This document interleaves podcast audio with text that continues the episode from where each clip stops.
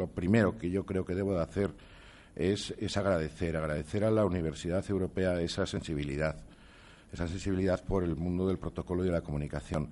Dinámica, de disciplina eh, nueva, novedosa, según la entendemos. Llevamos muchos años trabajando para que se produzca esa entrada dentro de los organigramas de las instituciones públicas, de las instituciones privadas, de las familias y que nos dejemos de historias de cómo se ordena una mesa o de cómo se comen los langostinos. Eh, trasciende mucho más, es mucho más importante. Me preguntaban hace poco, pero es que la futura reina de Holanda, que es muy dada a besar en la boca a su marido, eh, ¿esto es antiprotocolario o no?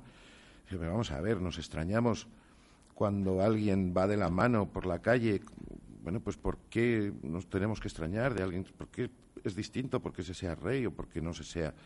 Entonces, no, estamos en un mundo nuevo y la transmisión de los mensajes son absolutamente fundamentales. Vivimos de la imagen. Ahora mismo todos nos fijamos absolutamente en todo lo que ocurre en los medios de televisión. Estamos en una semana en la comunicación en la que, además, encima la Universidad Europea está en primera página de todos los medios de comunicación escritos, hablados, en fin, eh, importante esa sensibilidad y ese agradecimiento por parte de la escuela de la sensibilidad de la, de la, de la, de la universidad. Con ese convenio, convenio con el cual nos sentimos absolutamente honrados. Para nosotros es un absoluto honor. Estoy encantado, absolutamente encantado de que los alumnos de la, de la, del título propio de que, no habían venido, que, conozcan, que se sientan universitarios mm, aquí dentro, que se sientan en casa y que bueno y que vean un poco lo que es esto. Los que no están en el título propio, pues eh, no hace falta matricularse para que sepáis que estáis en vuestra casa, que el protocolo sirve para relacionarse mejor, no es más que otra cosa, sirve para relacionarse mejor. Y nos podemos relacionar mucho mejor de estas maneras tengo una capacidad limitada de enrolle y, me pueden empezar a sacar ilimitada, ilimitada. Y me pueden empezar a sacar tarjetas rojas de inmediato. Por tanto, dicho todo esto, agradecer a Luis Calandre, decano de la facultad, agradecer a Javier Sedano, alma mater, que empezamos a trabajar, eh, agradecer ese ritmo buen que nos sonreímos, pero ese ritmo buen que nos marcan, que nos hace estar al día y que nos hace trabajar y agradecer a la Asociación Española de Protocolo que ha estado siempre presente apoyando lo que va a desembocar en el grado en protocolo. El grado en protocolo es un absoluto honor el poder decirlo públicamente. Está presentado en ANECA un, creo, estupendo grado en protocolo en el que, se puede, que se puede desarrollar una profesión realmente nueva y, sobre todo, apasionante, enriquecedora y que gratifica eh, el desarrollo de ella es un grado que fundamentalmente se ha basado en el establecimiento de las competencias que en el proceso de aprendizaje se deben obtener para poder desarrollar la profesión. Entonces, esto, de verdad, en el mundo del protocolo ya comunicación, no protocolo saber estar, en el mundo del protocolo comunicación, que llevamos muchos años, es absolutamente importante, es absolutamente necesario. De esa manera, eh, bueno, pues es el, de decir, aquí estamos, iniciamos este, este 13-14 iniciamos un camino de la mano, un viaje apasionante con el mundo del grado y efectivamente, pues eh, porque no hay que hacer posgrados, hay que hacer distintos programas de formación continua para eh, dar a conocer a la sociedad y para introducir en la sociedad este, esta apasionante disciplina. Lo vamos a ver después en esta mesa redonda, este monográfico de protocolo. La verdad es que yo pocas veces en medio de una semana en una universidad se ha dado pocas veces, no, es la primera vez que se da el que haya la oportunidad de que se esté hablando durante una mañana de protocolo mucho más, y en este momento anuncio esta mesa redonda con eh, las personas que tenemos el lujo de tener aquí, eh, que ya las voy a presentar, después la presentará un poco más extenso eh, Juan, que moderará la mesa, pues agradecerles, agradecerles a Alfonso Jiménez, director de protocolo del Consejo Superior de Deportes, Agradecer a Alberto Calvo, director de protocolo de ADIF. Agradecer a Malú Correas, directora de Protocolo y Relaciones Institucionales de Mutua Madrileña. Ella, cuando se presenta estos días, dice, oye, lo que quieras, estoy a tu disposición, menos entradas para el tenis. Entonces, y agradecer, y agradecer a María de la Serna, mm, directora de Protocolo de Fundación Mafre. Todos ellos han ocupado cargos importantes anteriormente. Y yo creo que lo mejor que se podía hacer en un monográfico que por primera vez se hace, lo mejor es pedirles a estos amigos, a estos colegas, que nos cuenten dos cosas. Uno, cómo han llegado ellos ahí. Dos, qué interacciones tienen dentro de sus instituciones, cómo les tratan. A la, gente de protocolo nos suelen mirar regular. Entonces, que nos lo cuenten, que veamos. Tenéis la oportunidad de preguntarles, tenéis la oportunidad de debatir, tenéis la oportunidad de comentar con ellos. La verdad es que es un lujo lo que tenemos aquí, de comentar con ellos eh, todo lo que se os pueda ocurrir con respecto al desarrollo de esta profesión, que tiene mucho que ver con otra serie de disciplinas y con otra serie de profesiones. nada más, muchísimas gracias y, ya, que si no sigo enrollando. Buenos días. Eh, gracias, eh, Luis. Y te ruego además que se lo traslades también al equipo rectoral por darnos la bienvenida a esta casa. Casa que yo tengo la suerte de conocer porque llevo otra competencia profesional, que es el Colegio de Licenciados de Educación Física de la Comunidad de Madrid, y aquí hay una facultad donde tengo que venir a hablar porque hay un caladero importante de nuevos colegiados, pero al mismo tiempo para hablar de la profesión y de las salidas profesionales, de una, de una profesión, de una carrera que lleva casi 50 años y aún está teniendo el gran problema de no tener establecido cuál es su campo profesional. Quiero con esto deciros que aceptar la invitación que me formuló Gerardo, que además era, creo que era el Viernes Santo, volvía yo a casa a comer y no sé para que me llama Gerardo qué estará pasando para decirme, ¿puedo contar contigo? Apúntatelo. Y yo decía, mujer, vete apuntando el día 11 que tenemos una cosa a las 12, no sé si es a las 11, ya veremos, sé que tengo otra cosa, pero estar aquí de verdad que es un placer. Primero porque hay muchísimas caras conocidas, segundo porque sois compañeros de una, de una profesión a la que yo he dedicado 25 años. Y quizá por esa razón y porque estoy jubilado, los compañeros han dicho, pues que se haga cargo de la asociación porque tiene todo el tiempo del mundo. Bueno, estoy peor que cuando estaba en ejercicio. Y ayer se lo comentaba a Alfonso, compañero mío, que además ah, ah, está en el Consejo de Deportes eh, haciendo una gran labor, no solamente de protocolo, sino todo aquello que te va cayendo. Y es lo que nos pasa en protocolo, hacemos de todo. Igual hacemos de comunicación, hacemos de seguridad.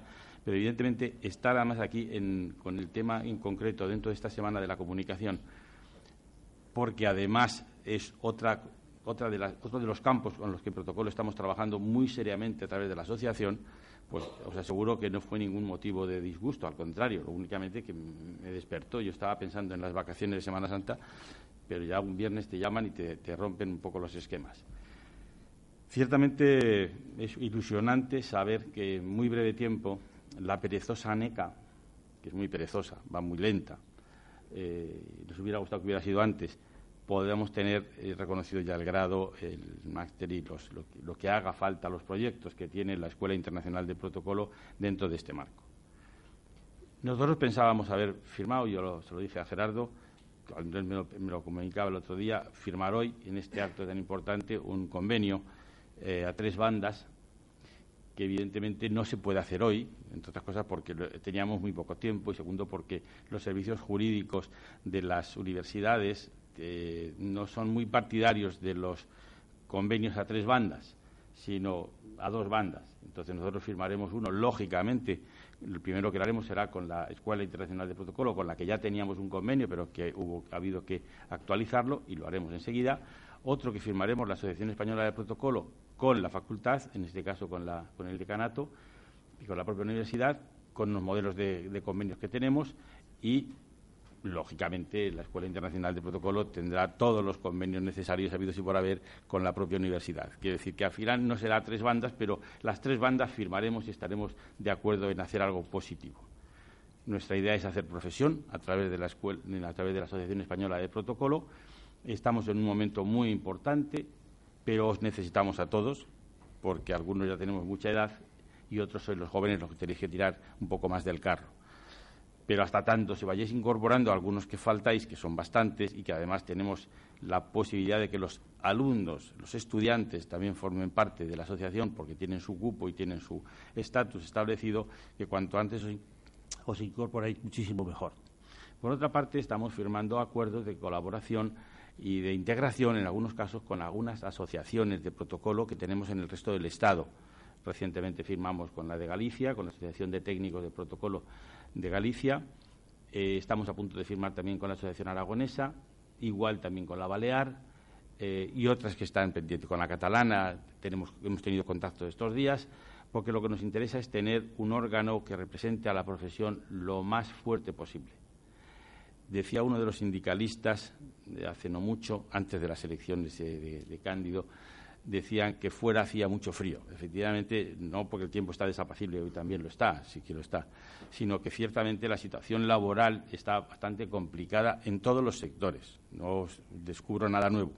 Es raro la familia, y entre ellas la mía, en el que no haya uno o dos miembros que estén en paro, para lo cual tenemos que estar todos muy pendientes de qué podemos hacer. Pero sí quiero deciros que si nosotros somos capaces de vencer una inercia que ahora mismo se ha creado y que creo que lo veremos quizás en el, en el tema de la mesa redonda, eh, la sociedad eh, o a la sociedad le están haciendo llegar ver que nosotros somos los que no gastamos el dinero en el chupi chupi, en el jamón, en, el corazón, en mil cosas, cuando no están viendo que realmente la actitud de protocolo es un valor añadido muy importante, muy importante en la vida de las empresas y también lo es en la administración.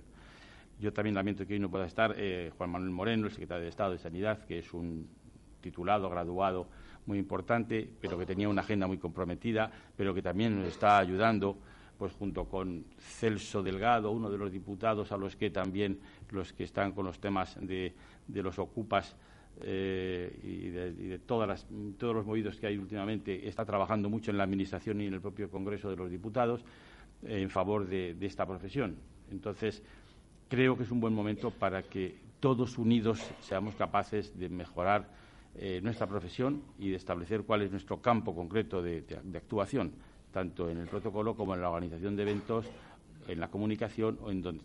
Por otra parte, sabéis que la Asociación Española de Protocolo, y me alegra que, lo sepa también Luis, eh, tenemos un convenio con DIRCON, lo cual quiere decir que sí que estamos con los medios de comunicación, con, ese, con esas instituciones que realmente, eh, no digo que sean auténtico lobby, es que lo son, pero efectivamente estamos con ellos, formamos parte de, su junta directiva, eh, participamos en muchos de los debates y sus mesas de trabajo y, por lo tanto, y si encima pues eh, uno tiene en la familia un hijo que es periodista, pues evidentemente entiendo que, las discusiones que tenemos sobre la implicación del protocolo en la comunicación a veces es más, descarada y con más, eh, con más virulencia. De verdad que muchas gracias. Vamos a intentar que la mesa redonda sea todo lo eficaz que vosotros queráis, esperáis. Yo no sé si sabré moderarle porque son gente que tiene una fuerza tremenda, pero intentaremos cortarles que no se nos vayan de las manos un poco y haremos lo posible porque esta, esta jornada tan importante, de, casi de puertas abiertas de, de, la, Universidad Europea de Madrid, pues sea un, sea un aldabonazo de, de, un inicio, muy importante de una nueva etapa en, el protocolo y en la comunicación. Gracias, eh, decano, y un cordial saludo y a vuestra disposición. Muy bien, pues muchas gracias, muchas gracias a los dos. Eh, solo dos recordatorios. Uno, estáis todos invitados, lógicamente, a la clausura que haremos de la Semana de la Comunicación mañana a partir de las tres y media de la tarde. Es un poco más tardía porque tenemos un honoris causa eh, de Pedro Duque antes en este mismo sitio, pero quedáis todos emplazados. También os invito a que os quedéis hoy aquí, lógicamente, todo el día hablando de DIRCOMS. Tenemos a las cuatro una interesantísima mesa redonda de reputación de marca con Javier Ayuso, que es el director de comunicación de la Casa Real, que está muy en boga hoy, y sus, homólogos de Vodafone, Repsol y el director general de DIRCOMS. Y nada, terminar eh, pues diciéndoos que si algo hemos descubierto, si no lo sabíamos ya, hemos reafirmado estos días, estos días ha pasado por aquí realmente todas las personas y todos los agentes que tienen algún tipo de relación con esto que se llama la marca España, aunque como algunos dicen debería de llamarse reputación de España mejor que marca España. Eh, y desde luego no os puedo enfatizar suficiente la importancia que puede tener, entre otras cosas, el protocolo, entre muchas cosas la comunicación corporativa y la absoluta necesidad que tenemos en este país de invertir en este tipo de cuestiones. Eh, inauguramos con el alto comisionado la marca España, con Carlos Espinosa los Monteros y con el presidente del Comité Olímpico Español el lunes, y ayer tuvimos una ponencia extraordinariamente eh, ilustrativa de Emilio Lamo de Espinosa, que es el presidente del Real Instituto Elcano, y bueno, yo os invito a que las veáis en, nuestras webs y en nuestra televisión y en, el periódico digital, porque merecen la pena, porque os va a poner a valor, os va a poner en valor a vosotros. Vais a descubrir a lo mejor eh, eh, apartados o, derivadas en las que vuestra carrera se puede desarrollar, que os puede inspirar a, a desarrollar vuestras profesiones y a daros cuenta de la importancia y del valor y de la necesidad que tenemos eh, posiblemente en el mundo, pero desde luego en este país, de invertir en comunicación, de invertir en, imagen, eh, de invertir en este tipo de cuestiones, ¿no? Porque además es una cuestión en la que estamos compitiendo absolutamente todos los países, ¿no? Con lo cual lo hace aún más difícil y aún más necesario. En definitiva, eh, reitero que estáis invitados mañana a la clausura y esta tarde, por supuesto, a quedaros todo el día en el resto de actividades, con especial foco en la que tenemos a las 4 de la tarde. Muchas gracias, Gerardo. Muchísimas gracias, Juan Ángel. y nada más sin más. Ya, no, Más no, ya, ya. sin más, digo, sin más, bueno, pues, pues. pasamos a la, mesa y empezamos ya sin, sin esto. Entonces.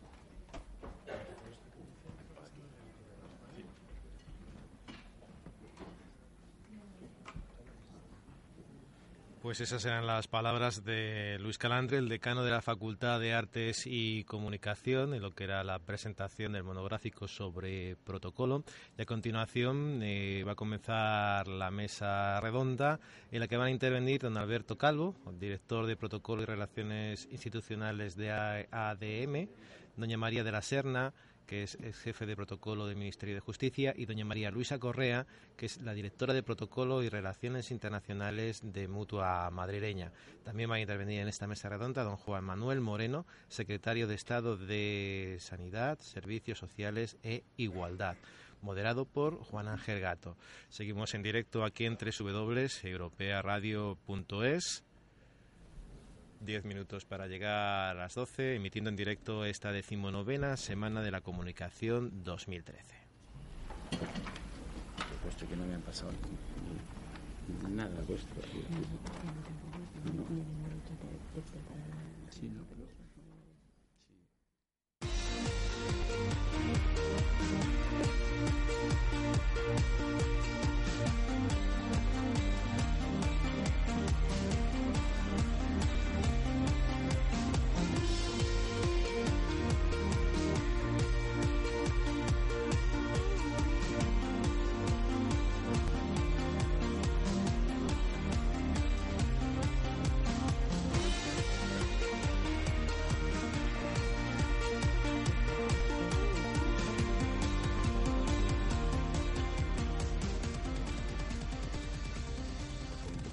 Retraso. Como muchas de las cosas que yo creo que a Gerardo le conocéis muy bien, perfectamente, pues que decir, te da mucha información, pero la que él da, pero no, la que te deja aquí. Entonces, eh, yo ahora voy a pedir que nuestros compañeros en la mesa, pues que sean ellos los que se hagan su presentación muy breve, una presentación muy breve, por si no les conocéis. ¿eh? En todo caso, porque yo aquí, si tuviera el currículum, tendría que empezar a hacer un resumen, porque sé que son currículos muy amplios pero como lo importante es a qué, a qué vamos a dedicarnos ahora en esta mesa redonda, pues entonces yo rogaría, empezamos por ti misma si quieres, no te importa. ¿eh? buenos días a todos, muchísimas gracias por invitarnos. Mi nombre es Mal Correas y soy la responsable de comunicación institucional, relaciones públicas y protocolo en Mutua Madrid. Bien. Alfonso, ya le hemos presentado casi todo, pero que se presente. Alfonso Jiménez, eh, director de Relaciones Externas del Consejo Superior de Deporte y también eh, director general de la Fundación Deporte Joven. Gracias, Alfonso. Hola, buenos días. Yo soy María de la Serna y actualmente soy jefe de difusión y logística, que es como se llama las relaciones, comunicación y protocolo en Fundación Mafre. Buenos días a todos. Soy Alberto Calvo, el responsable de protocolo del Administrador de Infraestructuras Ferroviarias de ADIF. Bien, pues entonces, os parece, una vez que ya bien síntesis, eh, una síntesis bien concreta de lo que es, pero ya veremos después cuando empecemos a, intervenir. Eh, por favor, eh, Malu, ¿quieres empezar eh, sobre el tema que tenemos? Bueno, yo he preparado una pequeña presentación que, siguiendo instrucciones de Gerardo, porque yo soy muy obediente, Nos ha pedido Gerardo que os comentemos un poquito en qué consiste nuestro trabajo y, por qué nos gusta lo que hacemos, por lo menos a mí, porque me gusta tantísimo lo que hago. Eh, muy breve, Mutua Madrileña, para los que no lo conozcáis, que espero que todos, era hasta hace 10 años era una aseguradora que se dedicaba solo a temas de coches. Eh, que estaba únicamente en Madrid. Para ser mutualista tenías que ser familia mutualista, hijo de mutualista, tener algún tipo de relación, era una especie de club cerrado.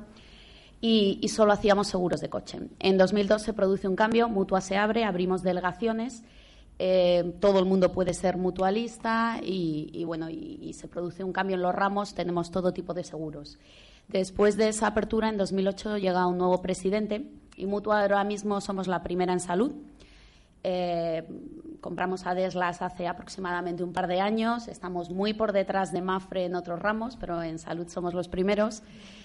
Eh, somos número uno en Madrid, eso sí, ¿eh, María? Somos número uno en Madrid. Nos conoceréis por los edificios que tenemos, que tenemos una de las cuatro torres de la antigua ciudad deportiva del Real Madrid. Tenemos varios edificios emblemáticos, las torres de Colón. Y tenemos la Fundación Mutua Madrileña, que destina muchísimo dinero todos los años a diversos proyectos de investigación médica y de acción social. Mutua estamos divididos más o menos, nuestro organigrama es este, hay un presidente y un consejo de administración. Por debajo del presidente hay cuatro áreas que dependen directamente de él, una de ellas es comunicación, seguridad, secretaría general y auditoría interna. Y luego está lo que sería negocio, la dirección general aseguradora y la dirección general del área patrimonial, digamos, pues la parte de los distintos seguros y la parte patrimonial que es mutuo activos, nuestros fondos de inversión y la parte inmobiliaria. Eh, luego hay una serie de servicios generales que dependen de negocio, que es comercial y marketing. Seguro que todos conocéis sois capaces de cantarnos el soy, soy, soy de la mutua, porque os lo hemos puesto hasta la saciedad. Pues eso lo, gestionan mis compañeros de comercial y marketing en una campaña de publicidad que ha funcionado francamente bien. Y todo lo que es financiero y organización, digamos que son áreas generales que dan servicio a cada una de las unidades de negocio. Comunicación sería una de esas áreas, pero dependemos directamente del presidente. La dirección de comunicación, el director es Lorenzo Kuklin y estamos divididos en cinco áreas, comunicación externa, prensa, comunicación interna, redes sociales, que qué os voy a contar por las caras que os veo que no sepáis, todos estaréis en Twitter, Facebook, incluso puede que en 23.000 redes más. RSC es fundamental ahora mismo la responsabilidad social corporativa de las empresas, tener, tener buena imagen y eso se consigue a través de la, de la RSC, que además en Mutua creemos firmemente en ella y cada vez le destinamos más dinero. Y la comunicación institucional, que es la parte que gestiono yo, que incluye las relaciones públicas, los eventos y el protocolo, que para mí además es, la parte más bonita.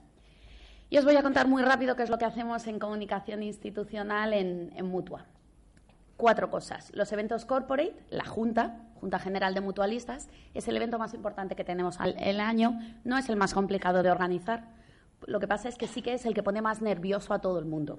Y pasa lo mismo en Mutua que en cualquier empresa. Es, digamos, el evento donde el presidente y el consejo de administración rinden cuentas a los dueños, que en nuestro caso son los mutualistas. Entonces es un evento que siempre es sensible.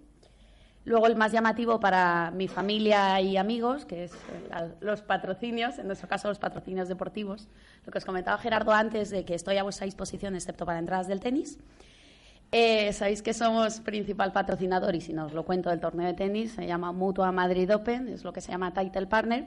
Y antes hemos tenido otros patrocinios deportivos como la Fórmula 1, hemos estado en vela y ahora estamos con temas de, de balonmano y el año que viene os adelanto que vamos a hacer baloncesto.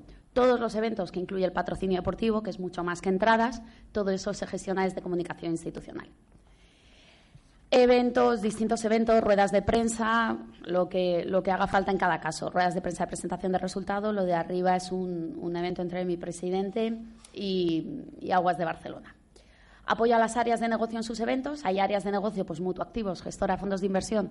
Les montamos un torneo de golf todos los años, porque su perfil es el de torneo de, el de golf. Entonces, todos los años montamos un torneo en La Moraleja o, hay otras áreas que también tienen necesidades de eventos y también se las montamos nosotros. Cada área de negocio no tiene una persona específica porque no tiene esa necesidad de que le monte eventos. No montan tantos eventos como para tener una persona. Entonces piden ayuda a comunicación institucional y se los organizamos nosotros. Los eventos de la Fundación Mutua, nosotros somos mucho más pequeñitos, lo que os comentaba que Mafre, con lo cual mis compañeras de la Fundación no tienen necesidad de tener de tener una persona que gestione sus eventos y les echamos una mano nosotros en los conciertos, en los cursos médicos, en las exposiciones. Lo de abajo es un acto de entrega de becas a hijos de mutualistas. Los montamos nosotros. Los eventos de comunicación interna, todos los de Navidad, despedida de jubilados, Copa de Navidad, Reyes Magos, eventos deportivos de los empleados y el encuentro anual de empleados pues igual, desde recursos humanos nos piden ayuda y les echamos nosotros una mano. Y el protocolo. El protocolo y la organización de eventos, y es un tema que hemos hablado muchas veces con la gente de la escuela, es un tema que es absolutamente indivisible. Todos los eventos llevan un protocolo y es muy raro el protocolo que no lleva una parte de organización de eventos. Eh, mi, presidente mi presidente Ignacio Garrala con César Alierta, presidente de Telefónica, en la presentación de un curso académico, con Valentín Fuster en, en un tema de desfibrilación, de inauguración de desfibriladores una empresa como Mutua tiene 3.000 necesidades al año de protocolo. Viene gente a ver a tu presidente, a reunirse con los directores generales, tu presidente va a actos y hay que preparar toda esa documentación. Quería, Gerardo, también que os comentara cómo llegué yo aquí. Pues primero estudiando, luego estudiando, luego estudiando y luego trabajando. Es fundamental que estudiéis. Es fundamental. Yo cuando hice la carrera no había, no había carrera de protocolo ni carrera de eventos. Eh, sin la formación no vais a llegar a ningún sitio. Primero tenéis que formaros y creo que eso si estáis aquí es porque lo tenéis claro. Primero tenéis que formaros y luego ya buscaros las castañas, sacaros las castañas del fuego. Pero lo fundamental es que tengáis una formación básica. Hay cosas que vais a aprender durante la carrera que no vais a volver a utilizar jamás. Pero como no sabéis cuáles, no os queda más remedio que estudiaroslas todas. Está claro que lo fundamental es, trabajar y que ah, el protocolo se aprende trabajando y que cuando la... Se puede decir la cagas, ¿no? En esta universidad. Cuando... Es que la escuela saben que, yo hablo fatal.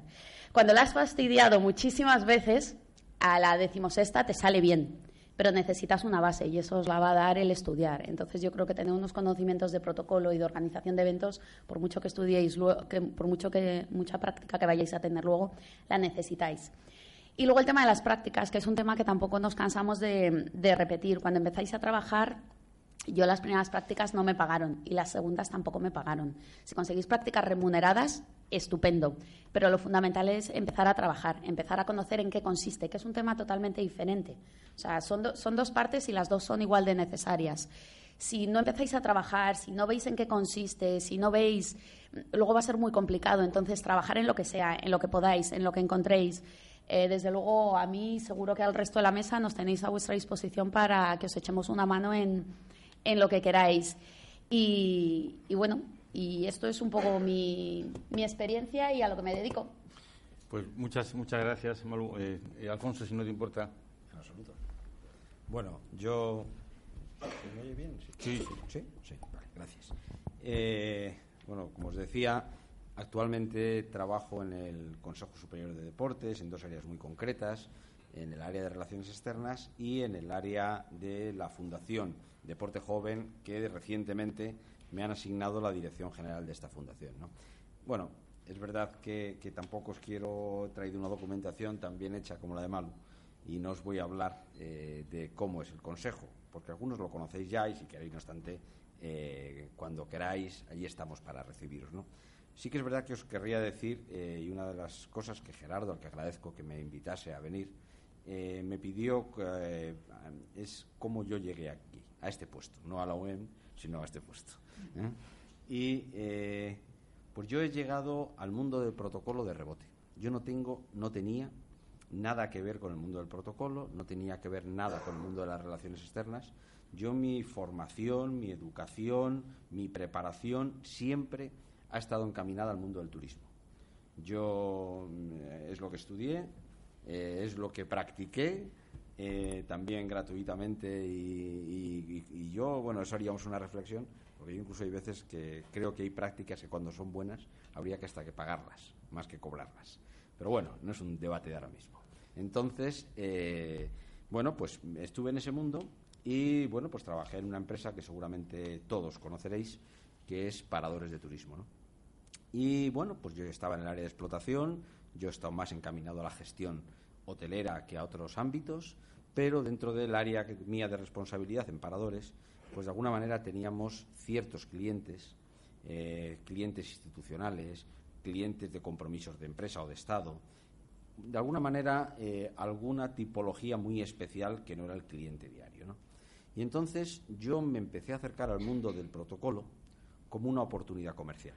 O sea, yo fui realmente egoísta. O sea, yo no me acerqué, sí que es verdad que me gustaba, pero sí que no tenía ni idea, ni idea. Conocía gente por eh, los viajes que había hecho eh, preparando las estancias pues, de la familia real, del cuerpo diplomático, de invitados de Estado, etcétera, etcétera, etcétera, ¿no? Empresarios de gran nivel. Entonces yo vi que eh, para ser mejor hoteleros teníamos que conocer ciertas cosas que, no que, no, que desconocíamos y que podríamos aplicar. O sea, yo creo que al final eh, yo insisto ¿no? en, ese egoísmo para acercarme a lo que hoy día es mi profesión, porque luego es verdad que luego me fue llevando eh, la, vida profesional, porque como bien decía Malu, estudias muchas cosas y no sabes qué aprovecharás, ¿no? Pues yo creo que también piensas, en, eh, cuando eres joven, piensas a qué me voy a dedicar y no sabes a qué te dedicarás, luego la vida te llevará, ¿no? Pues esto es igual. Y entonces, al final, eh, me acerqué al protocolo por hacer mejor las cosas, por ver que de alguna manera podrían, eh, podría saber un montón de cosas eh, para hacer mejor el día a día, ¿no? Yo creo que al final el protocolo, o llamémosle el nombre que queráis, nos da mucha seguridad y lo necesitamos tremendamente, ¿no? Yo en muchos cursos que he dado Siempre he dicho que la gente, muchos critican el protocolo, pero si al final nos aporta una seguridad muy grande. ¿no? Yo estoy seguro que si todos los que estamos aquí ahora mismo reflexionamos cuando llegamos a nuestra casa, estamos con nuestra familia, si somos solos, no reflexionéis, no, hay, no, no cabe.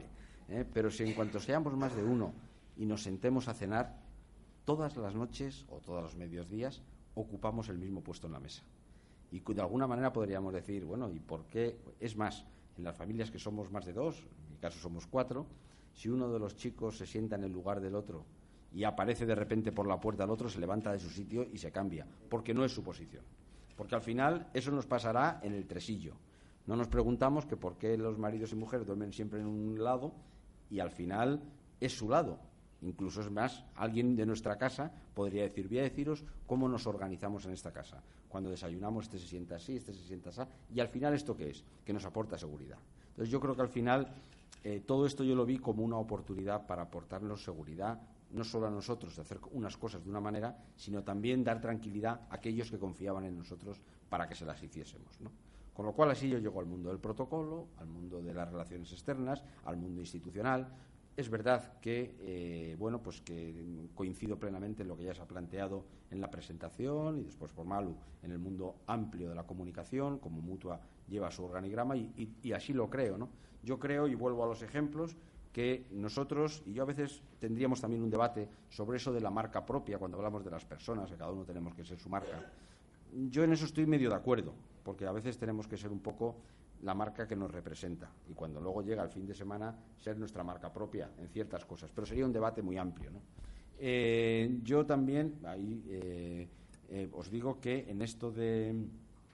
Que de la marca y de la persona. Ah, sí, detalles mil. ¿no? Yo creo que buscar cómo nos vestimos, cómo. Bueno, los que venimos del mundo hotelero, eso es increíble, porque una de las luchas es, en ciertas ocasiones, no catalogar a las personas como son en la recepción es muy habitual que cuando llega una persona le ves más o menos su aspecto físico, dices, este es así, este es así, incluso se valora la expectativa de gasto que va a tener. Este se va a gastar mucho, va a gastar poco, o va a subir las patatas fritas a la habitación y se va a llevar sangre y no sé qué, ¿no? Y esto es verdad, y esto son cosas que también nos tienen que hacer reflexionar para aplicarlos en el mundo del protocolo. Os cuento otra anécdota y no me quiero extender. Eh, tanto es así lo que afecta a nuestra imagen que es al final lo que quería llegar a la comunicación, lo que comunicamos como persona, que yo que soy de los que hizo la mili, eh, pues eh, la mili perdías todas las referencias, las referencias físicas, con lo cual tenías amistades a las cuales nunca te habrías acercado por su imagen externa. Entonces, llegabas, te vestías de soldado, pasaban 10, 15 días, que lo único que habías visto eran personas con el mismo uniforme y al día 15 salías, te metías en un bar, eh, entrabas en el servicio y cada uno nos poníamos nuestra ropa de identidad propia. Claro, cuando salías y decías, yo a este no me habría acercado en la vida. Este no habría sido amigo nunca mío. Este, o yo suyo. ¿eh? O sea, esto es al final lo que hay que trasladar, ¿no? Bueno, pues al final la vida eh, me hizo llegar al protocolo por esto. Eh, esto yo creo coincido y presido un club que se llama el Club de la Comunicación, que principalmente son periodistas. Bueno, pues a partir de ahí, mm, luego la vida sí que me llevó otra vez a la gestión hotelera, pero siempre aplicando estas pautas. Yo creo que la universidad, y es una reflexión que tiro aquí, no solo tiene que preocuparse de formar a gente de protocolo, tiene que preocuparse de formar en las carreras a la gente que esté sensibilizada con el protocolo. Yo creo que en mi vida de gestión hay momentos muy buenos, pero ha habido momentos muy duros, momentos en los que te tienes que enfrentar a un juicio, en los momentos por temas de personal, por distintos temas, ¿no? A distintas situaciones más o menos complicadas, ¿no? Y es donde yo creo que también las instituciones se tienen que apoyar. Había una cosa que cuando yo me tenía que enfrentar a situaciones de estas, mi preocupación era a quién me voy a enfrentar, con quién tengo que hablar, con quién, a qué, cómo es la persona que tengo que defender. Porque las personas lo hacemos todos. Lo primero que nos atrae una persona es por su forma de ser o la rechazamos. Con lo cual, si vamos a estar Hablo, por ejemplo, para la gente que estudia Derecho. Si vamos a estar eh, defendiendo un juicio, lo primero que tenemos que em-, empatizar es con el juez. Y esto se empatiza no con la defensa, sino con la persona. Con lo cual, esto lo traslado también, lo he intentado trasladar siempre a mi trabajo. Yo creo que mi trabajo, y tampoco os quiero aburrir, ¿no? después de volver a la gestión en el Hotel Wellington, que estuve como director general junto, vuelvo a, a, la parte institucional, a la parte de las relaciones externas, y mi preocupación siempre del Consejo es que mi puesto no sea un puesto que esté asociado, y es muy difícil quitar esto. Llevo tres años, Juan seguro que lo intentó, que estuvo antes que yo, y eh, bueno, lo lograría seguro que mucho mejor que yo. Pero mm, siempre quiero luchar porque cuando se hacen trabajos de relaciones externas, cuando se hacen trabajos de protocolo, que trabajemos para instituciones, mm, que trabajemos para la imagen de marca, que trabajemos para una forma de hacer. Cuando hacemos las cosas de una manera bien, eh, todos nos sentimos bien. Y yo creo que eso es la oportunidad que tenemos que las personas que trabajamos en las relaciones externas, en el protocolo, en la comunicación, es aportar seguridad a nuestra organización y a nuestros clientes. Y esto se hace única y exclusivamente eh, haciendo las cosas de una manera. No sé si bien o mal. ¿no? Ayer, por ejemplo, y es verdad que el tema de protocolo siempre hay. Mm, hay ciertas pautas que se respetan y yo soy en mi trabajo dentro del Consejo algo rompedor.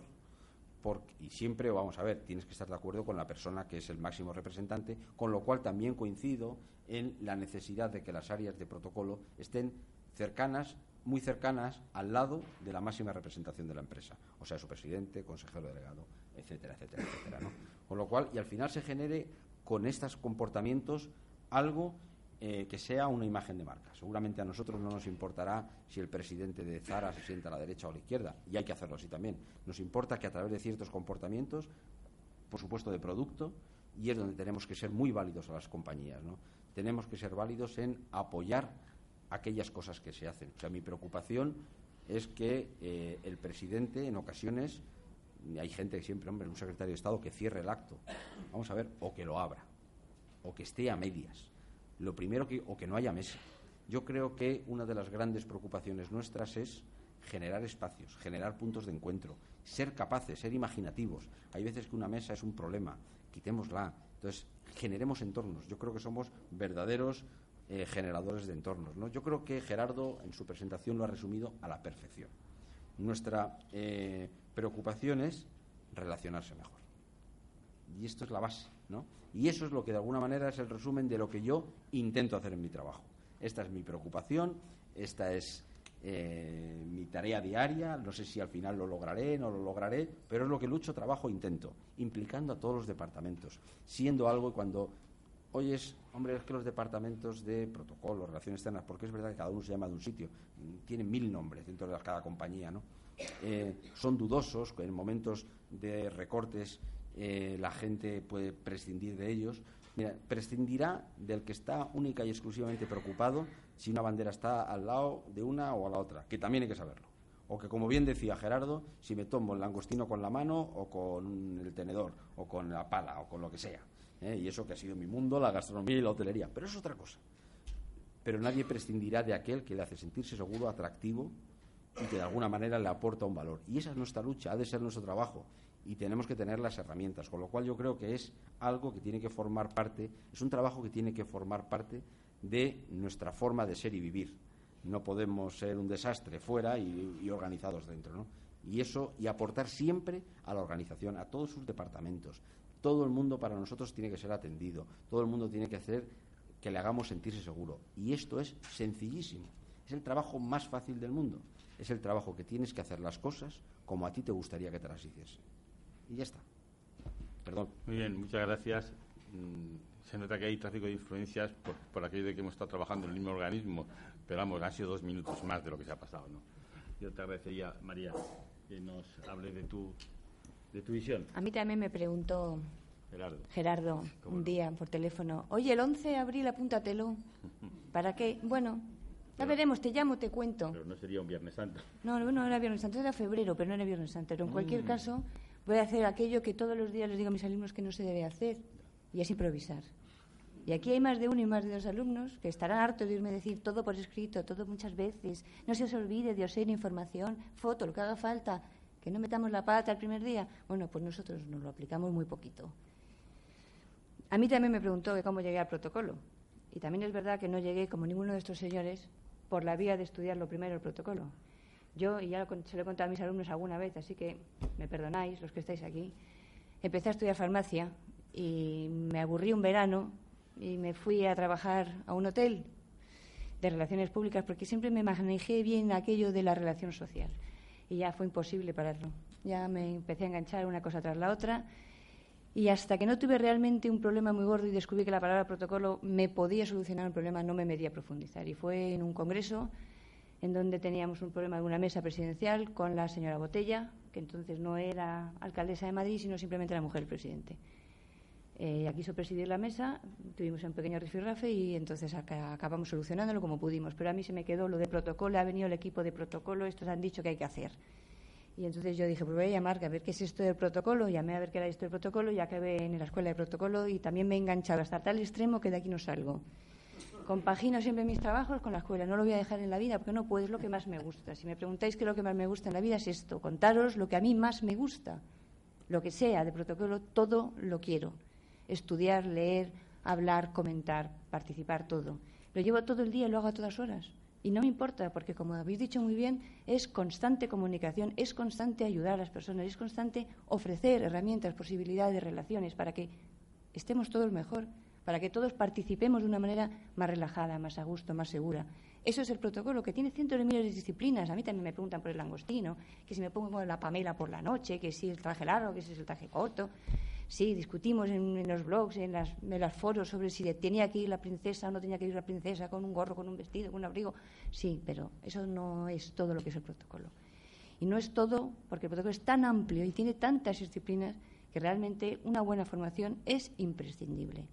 Yo trabajo con mucha gente que se dedica al protocolo, con mucha gente que se dedica muchos años, y es verdad que los que se dedican muchos años la experiencia mm, les ayuda, pero la gente joven tiene que venir preparada porque hay tanto campo y tan poco profesional que es absolutamente imprescindible. Eso me pego todos los días con algún jefe de protocolo. Sí, por esa mesa que no la preside fulano tenía que presidirla, no mi secretario de Estado acaba antes o acaba después. Sí, también es cierto, pero hay mucho que aprender y hay mucho que hacer. Yo, después de estudiar el protocolo en la escuela, me quedé en la escuela de profesora y estando en la escuela de profesora me llamaron del Ministerio de Justicia para trabajar en jefe de protocolo. Si yo no estoy en la escuela, si yo no estoy en el mundo del protocolo, nunca habría tenido esa posibilidad. Y no era una chica joven, porque yo no soy muy joven ya. La edad no importa, importan las ganas, lo que tú quieras poner de tu parte, la profesionalidad. Todo eso cuenta. Y pasé con el ministro Camaño todo su mandato hasta que, como todos estos puestos de confianza cierran, pues tú te vas a la calle. Me llamaron de Fundación Mafre y al contrario que Maru, yo no trabajo en la central, yo no trabajo en su, en mi Mafre, sino en la fundación, en eso que es más pequeño, dice la suya que la nuestra. La nuestra es una fundación relativamente pequeña, somos 87 personas, pero hacemos un trabajo brutal. Porque en, en el fondo, y esa es mi misión para lo que me han contratado, es comunicarle a la sociedad que la Fundación Mafre no es esa que hace las exposiciones del Paseo de Recoletos, que es por lo que la gente nos conoce, sino que es la suma de cinco institutos que se dedican a cinco áreas de trabajo absolutamente distintas, Tenemos un instituto completamente dedicado a la educación vial, a la seguridad vial, concursos, campañas en España y fuera de España, sobre todo en Iberoamérica. Allí somos mm, referencia para los sistemas de protección de los niños en las sillitas infantiles en los coches. Eso requiere un trabajo de comunicación brutal, porque además estamos trabajando con el charco por medio. Tenemos un Instituto de Acción Social que tiene cientos de programas de ayuda a mujeres, niños, discapacitados. No os podéis imaginar hasta qué punto. Tenemos un programa que es que me gusta mucho contarlo porque es tan específico, que es enseñar a unos niños que viven en Perú, en la selva, a manejar las maderas para hacer las cajas de los violines. Porque los niños llevan trabajando madera desde que nacen porque viven en la selva. Y es una madera muy flexible, muy especial, que ellos saben manejar. Y se les está financiando la educación para que sepan hacer las cajas que luego se importan o se exportan para que los luthiers fabriquen esos violines que utilizan los grandes maestros. Eso es un programa que se financia desde la Fundación. Tenemos un Instituto de Cultura que todo el mundo conoce, porque ¿quién no conoce las exposiciones del Paseo Recoletos 23? Todo el mundo. Tenemos unas colas que dan la vuelta por Bárbara de Braganza. Y si a Malu le piden entradas para ir a, ver el, tenis, a mí me las piden para las exposiciones, porque por no hacer la cola se da dinero. También tenemos un Instituto de Ciencias del Seguro, que lo que tiene es una facultad que enseña ciencias del seguro. A mí me parece lo más feo del mundo, pero es un trabajo de enseñanza, es una facultad. Y tenemos alumnos de grado que estudian ciencias del seguro. Y comunicar eso no tiene nada que ver con comunicar lo de los niños y los violines, y no tiene nada que ver con comunicar una exposición de Jean Paul Gaultier. Sin embargo, los cinco institutos, y me falta uno, los cinco, pertenecen a Fundación. Y yo soy la responsable de que la marca Fundación se conozca y se entienda. Y eso lo hacemos a través de un departamento de logística y difusión, que es como se llama, que tiene separado, evidentemente, la prensa, las redes sociales, la comunicación interna y la comunicación externa. Con esos cuatro departamentos dentro del grande de difusión enseñamos o tratamos de demostrarle a la sociedad qué labor hace Fundación Mafre en todo el mundo. Son 29 países más España. Ese es mi trabajo al que me dedico todo el día, las 24 horas. A mí cuando me preguntan cuál es tu horario, yo no sé de horarios, nunca he sabido de horarios. Si me preguntan por el sueldo, hasta a lo mejor ni siquiera me lo sé. Sé que para llegar hasta donde estoy o hasta donde he llegado de momento, porque no pienso parar de ninguna de las maneras, lo único que os puedo recomendar es estudiar, estudiar, formarse constantemente, leer, participar, estar, porque primero enriquece y después permite avanzar. Para mí esa es mi experiencia protocolo y protocolo es todo, todo y a todas horas. Muy bien, muchas gracias, eh, Alberto. Sí. Este. Pongan un ratón aquí al lado de un gato. Contarás tú aquí que estamos jugando. Muchas gracias. Eh, Bien, yo tengo algo en común. Me vale que han sido mis compañeros los que han iniciado porque hay cosas que, tenemos en común y me gustaría compartir con vosotros. Voy a intentar eh, responder a las preguntas que nos ha planteado Gerardo un poco todos, qué hacemos, de dónde venimos, eh, incluso hacia dónde vamos, me imagino que luego alguien nos preguntará. Eh, y yo quiero empezar con, un canto de esperanza, ¿eh? porque yo no vengo de este mundo, algo que coincido con todos vosotros, mi formación es en recursos humanos. Eh, he pasado, llevo 30 años de experiencia en una única empresa eh, y si desde hace siete años pues estoy aquí, yo creo que eso lo podemos conseguir todos los que estáis aquí y os invito a que dentro de unos años teniendo la posibilidad de estudiar, como, podéis tener, pues estéis en un puesto aquí mostrando vuestras experiencias. Yo creo que la primera vez que llamé a la escuela ¿no? y dije, soy eh, el responsable de protocolo de ADIF, yo creo que se quedarían extrañados, seguramente dirían, bueno, este igual quiere dar clases en la escuela o algo, ¿no? Y les dije, no, por favor, es que necesito aprender de esto de protocolo. Bien, entonces eso ocurrió hace siete años y yo me voy a, guiar un poco por una pequeña presentación para explicar, porque, como os digo, llevo 30 años en una misma empresa, que antes se denominaba Renfe, y ahora ha cambiado y, mi experiencia en el mundo del protocolo va ligado a este proyecto. Entonces, yo creo que, que es útil para que conozcáis también una, una, posible eh, vía luego de salida profesional también hoy para que veáis mi, experiencia.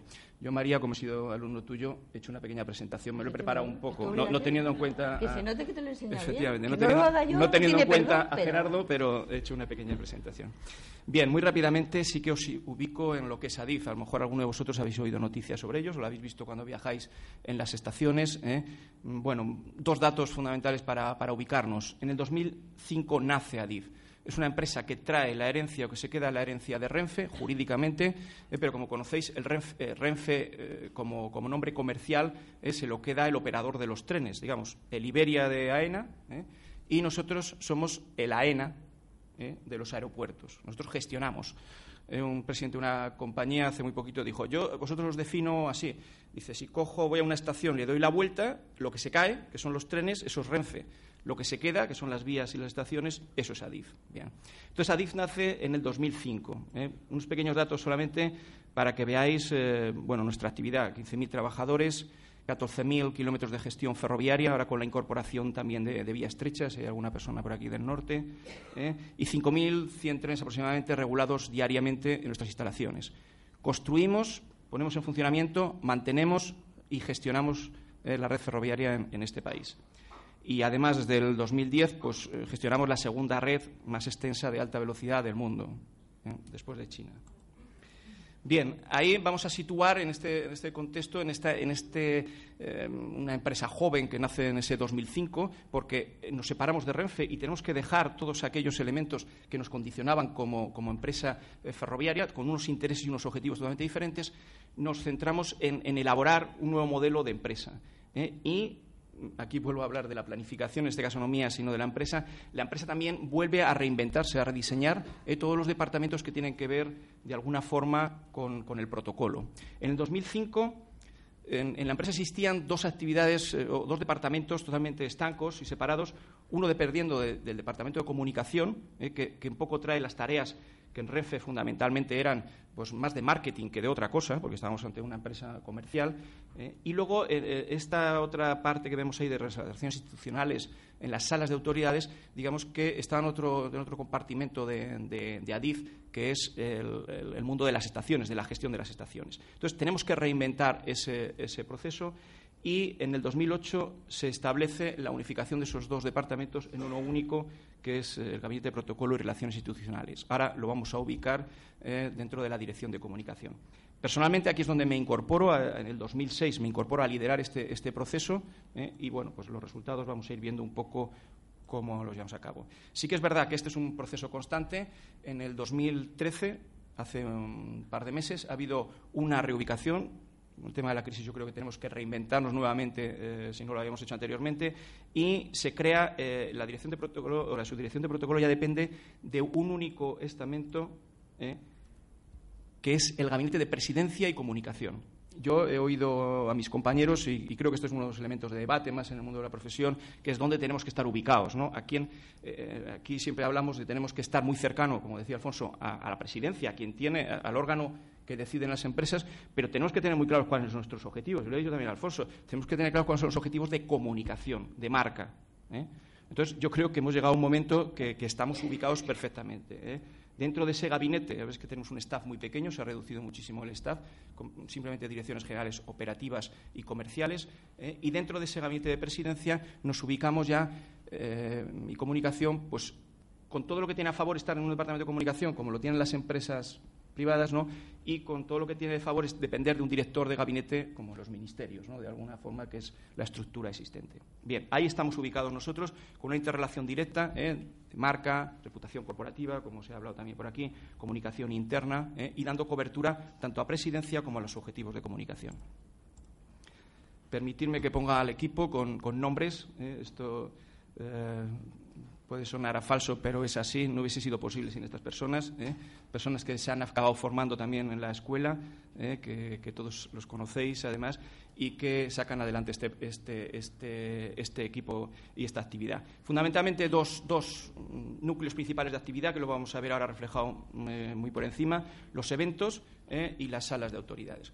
Nosotros seguimos siendo una empresa jerárquica, y ADIF lo es, somos una entidad pública y aquí esto de los recursos humanos, las relaciones laborales tienen mucha importancia, pero bueno, somos capaces de trabajar en el departamento por proyectos ¿eh? y asignando responsabilidades a cada una de esas personas que tenemos diferentes categorías laborales, ¿eh? pero que en estos momentos, como yo no estoy presente, pues eh, Isidro está representándome perfectamente, ¿de acuerdo? Quería hacer mención a ellos. Vamos a ver qué hacemos. Mm, nosotros hemos hecho una, división, que luego os comentaré también, a través de un manual de protocolo eh, interno que hemos elaborado en colaboración con la Escuela Internacional de Protocolo. ¿eh? en donde hemos definido este tipo de actividades, para que os hagáis una idea de lo que hacemos, por si os puede ser atractivo también luego laboralmente. Eh, en, apoyo de presidencia puramente está esa labor protocolaria, eh, que yo creo que María ha llevado más directa o que dentro de las instituciones se lleva. ¿no? Nosotros lo tenemos definido un poco entre asistencia personal y técnica. Bueno, simplemente es para haceros ver que cuando existe esa, asistencia personal es cuando estamos presentes, cuando apoyamos al señorito, ¿no? que es algo que, se, puede utilizar o no en un, entorno como este. ¿eh? Eh, bueno, ese señorito pues, es aquella persona que depende de nosotros, porque indudablemente tiene muchísimas cosas que hacer, tiene una importancia sus minutos y sus, y sus actuaciones, eh, pero sí que es que llega a un sitio y tiene que saber dónde sentarse, dónde acudir o con quién eh, delimitar el acto. Bien, esa sería la asistencia personal. Y luego una asistencia técnica, ahí frívolamente hemos puesto los artículos de regalo, que era lo que antiguamente se hacía en los debates de protocolo, pero que va mucho más lejos, va para cuando un director general nuestro tiene que ir a un simposio, cuando hay una relación, cuando, cuando incluso muchas veces pues tenemos que decir mm, en nombre del presidente pues que no puede asistir a un acto. ¿eh? toda esa asistencia que hacemos, digamos, no presencial. Eh, aquí permitirme que haga un juego en, el mundo de las, lo que nosotros llamamos relaciones institucionales, que también un poco yo creo que abarca un poco a lo que ocurre en el mundo del protocolo. Eh, yo hablo de representación y coordinación. Representación es cuando yo como representante de, la, entidad pública pues tengo que hacer las funciones a lo mejor que no está haciendo mi presidente. Cuando hablo de coordinación hablo de esa actividad que es yo no sé en vuestro caso, pero en el mío es el 99% de los casos en el que no se me puede ver. Eh, permitidme que haga juego con esas, con esas dos imágenes. Aquí la ley de Pareto es eh, claramente eh, hacia la labor de coordinación. Nuestro mundo es un mundo de tenerlo todo preparado, de haber estado, de haber revisado los temas, de estar allí, pero que no se nos vea y no se nos va a ver. Pero indudablemente, pues nosotros como entidad pública tenemos menos representación institucional, ¿eh? en este caso, pero sí que es verdad que es un poco esa función la suma de ambos casos. Los dos son gratificantes. ¿eh? Yo os invito a que eh, muchas veces el estar detrás también, también tiene su morbo y es aquello que te lleva a estar las 24 horas trabajando, pero que te hace atractivo esta profesión muy someramente, pero sí deciros también otra actividad que tenemos que para nosotros es muy importante institucionalmente, que es la atención en salas de autoridades. ¿eh? Igual que AENA tiene sus, salas de autoridades, son unos espacios, unas salas de espera para determinados altos cargos cuando transitan eh, o de espera hacia un viaje en ferrocarril, en, avión en este caso, pues nosotros también tenemos esas salas de autoridades y es una demanda que hemos, hemos ido, bueno, pues asumiendo ¿no? por aquella que iba perdiendo AENA. Conforme se van poniendo en funcionamiento líneas de alta velocidad en, España, durante estos años, nosotros hemos abierto, con un criterio muy concreto, además, salas de autoridades para dar cobertura a esa demanda que nos venía de AENA. En estos momentos, eh, pues puedo decir que tenemos prácticamente el mismo nivel en la sala de Madrid, Atocha, donde tenemos una sala de autoridades, que la sala de la T4 de Barajas, en cuanto a utilización. O sea, tenemos un, nivel importante de, tránsito por, nuestras salas. ¿eh? Bien, en, eventos, permíteme que sea muy rápido, pero para nosotros las inauguraciones son nuestro, nuestro gran evento, igual que en una empresa privada, el Consejo de Administración, la, sala, eh, la Junta de Accionistas, ¿no? puede ser el elemento más sublime. Para nosotros son las inauguraciones, cuando ponemos en marcha una inauguración de una línea de alta velocidad. ¿no? Es algo muy concreto, que nosotros estamos ahí en un total segundo plano, son otras instituciones como Presidencia del Gobierno, Casa Real o los ministerios correspondientes quienes asumen esa función directa del protocolo, pero nosotros sí que somos quienes organizamos esos eventos. Estamos presentes en ferias y exposiciones dando cobertura a esa, labor de comunicación que nos exige estar en un departamento de comunicación con unos objetivos muy concretos de empresa. Estos sí que son nuestros actos más de empresa, no, tanto institucionales, donde invitamos a nuestros clientes, incluso a los clientes que nos dan negocio en nuestras estaciones y bueno, tratamos de potenciar esa labor comercial. Jornadas y presentaciones cada vez más más ligadas al mundo exterior. ¿eh? esa, referente, esa referencia en, el, en, la alta velocidad que os comentaba pues nos lleva a participar en un proyecto internacional, creo que más importante en España, del, nuevo ferrocarril entre, entre la Meca y Medina, en Arabia. ¿eh? Y eso nos hace pues, que cada vez pues, tengamos más referencia también. Hay más demanda. Este, esa foto se corresponde a una jornada técnica, técnica de ferrocarriles ¿eh? en la que vinieron 800 participantes de todo el mundo, con una gran demanda de cómo estamos haciendo las cosas en, nuestro país. Este es un campo que también se nos abre. ¿eh? Nosotros estamos intentando a ver cómo ponemos las salas de autoridades en la Meca Medina, que yo creo que, con el público objetivo del, de, los, de los emires árabes tendremos, tendremos bastante éxito. Bueno, actos institucionales para nosotros son todo lo visitas de obras, fundamentalmente. Eh, construimos, presentamos estaciones, ponemos en funcionamiento instalaciones. Eso para nosotros, siempre de la mano del Ministerio de Fomento, en este caso, somos quienes, realizamos la cobertura a la parte de atrás. Algo también que coincide con, la actividad que antes han comentado algunos de los compañeros, pues damos cobertura a toda la dirección general, a todas las direcciones generales, ¿eh? sobre todo a internacional, como os decía, por la importancia que está adquiriendo el departamento, como en recursos humanos, ¿eh? Convención de directivos, eh, de, jornadas de reconocimiento, o en temas de calidad, sobre todo en, pues en aspectos relacionados con, con convenciones de calidad internas de la empresa. Ahí damos una cobertura directa. Y por último, encuentros con medios de comunicación. Lo que nosotros estamos planteando eh, continuamente, hoy tenemos ahora mismo, tenemos por la mañana una rueda de prensa, sería lo más llamativo ¿no? en cuanto a esa relación con comunicación. Pero yo creo que aquí todos podemos contar experiencias de que cada vez más, cada vez más, todos nuestros actos, sean institucionales, sean corporativos, ferias, eh, van encaminados y siempre pensamos en los periodistas al organizarlos. ¿eh? Eh, hace poco hemos hecho una visita a una, instalación y, todo está enfocado a los periodistas. O sea, eh, os aseguro que había un tren laboratorio que, donde podían ir solamente 18 personas y, se restringió a las autoridades. O sea, lo importante era que los periodistas pudieran hacer ese viaje. Yo creo que esto es una parte más importante y que nos liga mucho más al concepto de protocolo y comunicación. Bien, dentro de, esto que me enseñaron en la escuela de protocolo, yo creo que irá vigente, eh, pues nosotros tenemos una, gran interacción, sobre todo con los departamentos de protocolo, tanto internos, eh, o sea, externos, eh, de, instituciones o de empresas los objetivos de comunicación, como os decía, y luego la seguridad, que es algo muy importante. Nosotros tenemos procedimientos específicos con nuestro personal de seguridad que nos da soporte en la prestación de las salas de autoridades y en todos nuestros eventos. Cuando preparamos un evento eh, a 50 kilómetros de, cualquier población para poner, nosotros no ponemos primeras piedras, ponemos primeras traviesas, que es el inicio de la vía, pues ahí indudablemente no hay nada, con lo cual eh, todo lo que es la gestión del evento eh, no podemos contar ni con nuestros apoyos internos en estaciones o incluso en un edificio o en un restaurante que tengamos allí cerca. Entonces, tenemos que plantear de cero y la seguridad es el, primer elemento con el que coordinamos todas las actuaciones. Bien, ¿cómo hemos hecho todo esto?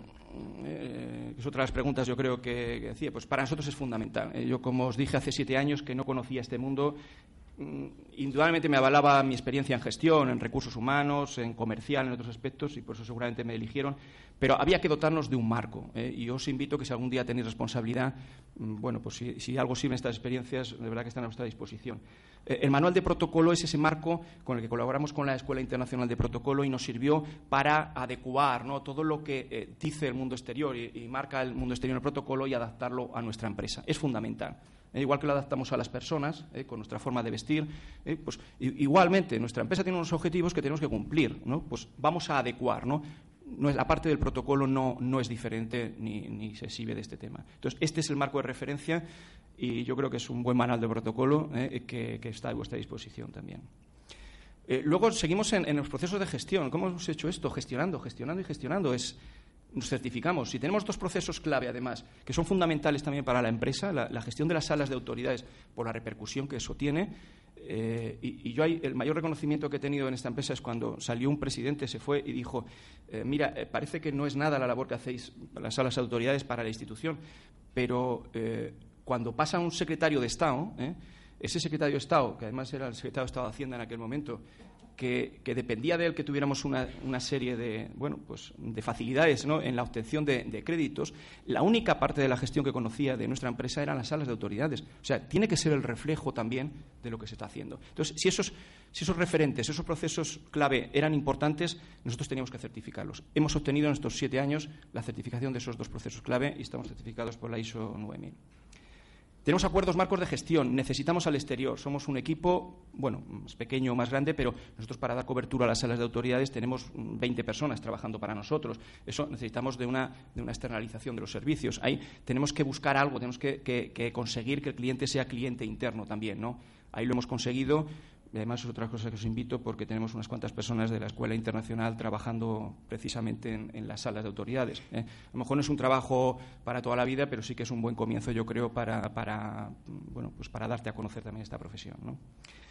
Hemos informatizado los procesos con, dos procesos informáticos adecuados, o sea, e, explícitos para nuestra actividad, para la gestión de las salas y para la gestión de eventos, que también os invito a, conocer e incluso a compartir, eh, porque son específicos para nosotros.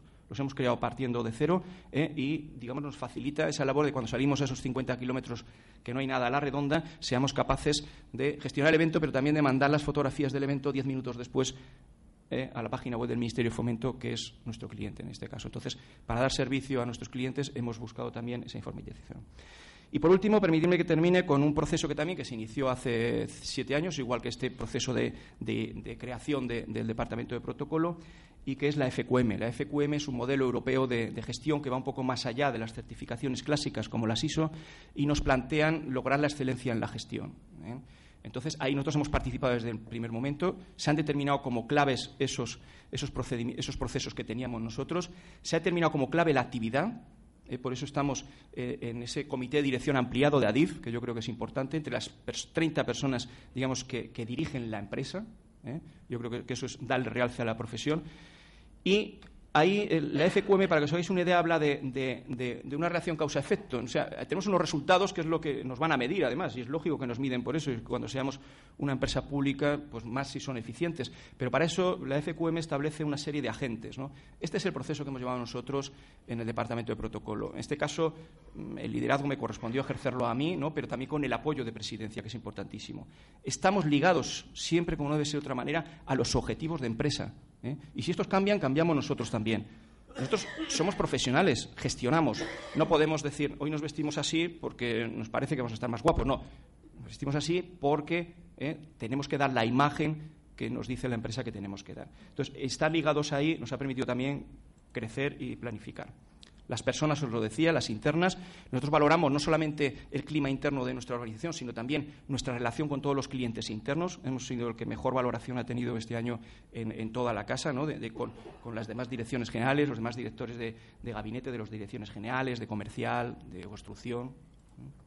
Las alianzas son básicas. ¿eh? Aquí nosotros creemos en, como os decía, en clientes internos y una muestra de esto es nuestra relación también con la Escuela Internacional, que se prolonga en el tiempo, que está formándonos gente, que nos está proporcionando gente para prácticas y que, bueno, además se quedan a trabajar, ¿no? Entonces, esto es fundamental que sea en el tiempo, aunque somos una empresa pública y tenemos que sacar nuestros concursos a licitación. Y, por último, los procesos, ¿no?, de alguna forma. ¿Todo esto a qué nos lleva? Pues a lo que nos van a medir. ¿eh? Y, en esto sí que creo que debemos de ser exigentes ¿no? en, la, en, la, en la profesión. ¿eh? Y básicamente son los resultados que obtenemos. Yo para cerrar, si me permites dos minutos y, cierro ya, mm, como una imagen vale más que mil palabras, os voy a dejar un poco mm, sensaciones, experiencias que son resultados. No vamos a salir nosotros, ni el equipo, ni yo, ni nadie de la empresa, pero son resultados un poco de lo que, de lo que hemos conseguido durante, durante este tiempo. Eh, si os parece, vemos un vídeo y finalizo mi intervención ya.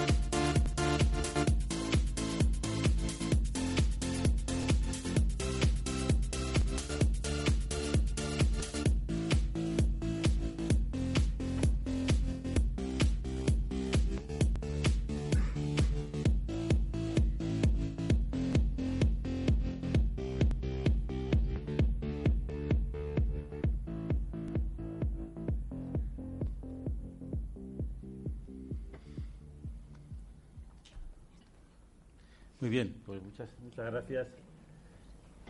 Mm, quizás, y abusando que, que he presidido la mesa, pues en hacer una, una breve reseña de mi llegada al protocolo, ya mi salida, porque ya lo que me queda es más bien poco, por lo menos en, estos puestos de responsabilidad que espero que pronto los ocupéis los demás. Algunos, es decir, todos, eh, todos de golpe no pueden ser presidentes de la Asociación Española de Protocolos, pero en fin, algunos.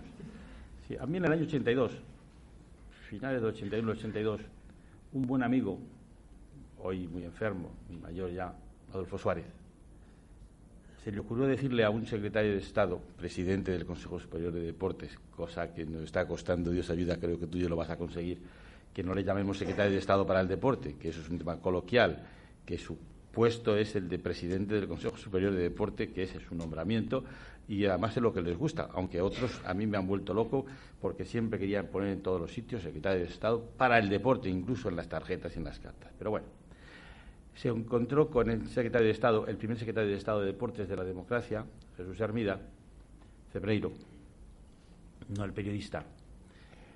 Y no sé por qué, si me había visto el día antes y le, dijo, ah, yo tengo un amigo que tiene, que tiene que trabajar contigo en protocolo. Es un tío que viaja muchísimo. Yo no sé si le dio decir que también que hablaba muchos idiomas. Yo no hablaba ni hablo inglés ni siquiera para ligar. O sea que os podéis imaginar cómo me defiendo. Pero bueno, siempre he tenido unos equipos de intérpretes fenomenales a mi lado y eso me ha ayudado mucho en mi, en mi trabajo. Y si no, siempre hay algún colega alrededor que te ayuda. Y efectivamente, al día siguiente pues me llamó y me dijo, tú eres responsable de relaciones internacionales. Ostras. Yo una semana estuve y vi que quien llevaba el protocolo, que era Pilar Garcés, una magnífica compañera, sin embargo, con su genio, era un cargo borriquero, pero es una tía fenomenal que hablaba varios idiomas. Y además una magnífica gestora del mundo del deporte a nivel internacional, con grandes conocimientos de los pasillos que se hacen en los organismos internacionales del, deporte, con las federaciones, sigue jugando al tenis a pesar de haber sido una de las primeras mujeres que yo sé que operaron no uno sino los dos pechos y sigue jugando al tenis ella sola contra dos a la vez y, los deja groguis. Bien, fue directora de una escuela de educación física de España y yo le dije al secretario de Estado, oye, ¿por qué no cambiamos?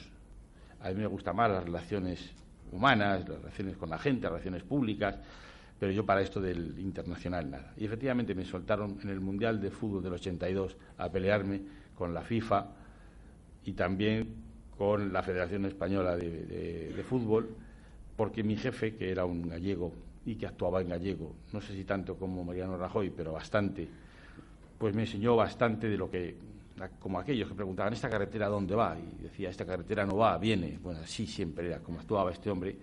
Y además, pues, mm, te hacía trabajar de una forma, no sé si no se fiaba demasiado de nosotros, porque él por las mañanas cuando venía nos dejaba cada uno encima de la mesa, todo el departamento de protocolo, escrito en papel higiénico, cosas que se le habían ocurrido de madrugada y a veces era lo mismo, pero nos mandaba a varios a la vez, de forma que se encontraba con muchos trabajos para intentar después tenernos ocupados. Pero aprendí bastante con él y yo he tenido que estar 12 años, sí, 13 años en el Consejo Superior de Deportes en dos etapas y 12 dedicados a trabajar con el vicepresidente del Gobierno y ministro de Economía y Hacienda Rodrigo Rato y también con el Gómez Navarro después de los Juegos Olímpicos como ministro de Comercio y Turismo. Quiere decir, a mí me vino muy bien en las tareas de protocolo tocar unas parcelas distintas. No solamente el deporte, que es muy importante, al que yo le tengo un gran cariño y al que le dedico todo el tiempo que puedo, pero en el mundo empresarial y sobre todo de la banca, de esa banca que ahora mismo sería muy complicado trabajar con ellos porque no sabes si efectivamente es el banco bueno, el malo, el regular, el que te pueden llevar allí a, los, a la gente que venga por ti, que te lleven las casas que tienes en depósito, va tan complicado el que hay ahora mismo la banca, pero es en ese mundo de la banca donde también tuve la suerte de poner orden desde el punto de vista de protocolo para que cuando se hacían actos importantes a los que asistían los 14 representantes, presidentes de los bancos y de las cajas de ahorro, no en este momento, sino el anterior, de bonanza, pues evidentemente los responsables del protocolo de cada entidad bancaria, si tenían un acto, venían a preguntarte. El día antes, ¿En qué va a consistir el acto? ¿Dónde se va a sentar mi señorito? ¿Qué tiene que hacer mi señorito? Lo del señorito era algo tremendo, que ya, gracias a Dios, lo hemos ido suprimiendo bastante. Y claro, decirle a un presidente del banco, del banco al BBVA o al Santander, decirle que iba el cuarto o el quinto y que no iba el primero, pues eso creaba un gran conflicto. Claro, efectivamente, yo tampoco tenía un criterio por mi formación en banca, pero sí que quién organizaba aquello. Y efectivamente acudías, ¿quién era? El presidente del ICO, que al final era, era un órgano de la Administración, yo le preguntaba, según tu criterio, ¿cuál es el orden que tiene que tener? Entonces, cuando ya tienes conseguido un criterio que te ha dado alguien racionalmente, y era en función del uso de los fondos que el ICO ponía a disposición de la banca para que se dedicase a la pequeña y mediana empresa. Es decir, había un fin y un objetivo que se tenía que conseguir, pero alguien tenía un criterio. Yo no lo tenía, pero debía tenerlo para dárselo a mis compañeros de trabajo que venían a decirme por qué se sentaban aquí o allá. Eso siempre ha sido muy importante. También deciros que tuve la mala suerte de pasar una legislatura entera sin tener ni siquiera secretaria, estando con un vicepresidente del Gobierno, con cinco secretarios de Estado y ciento veintitantos directores generales y directores de organismos autónomos.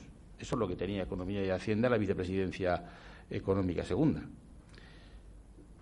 Pues os podéis imaginar, es decir, estás para que te, te cojan y te lleven rápidamente al médico. Mi, mi tensión subió tremendamente, mis problemas vasculares también.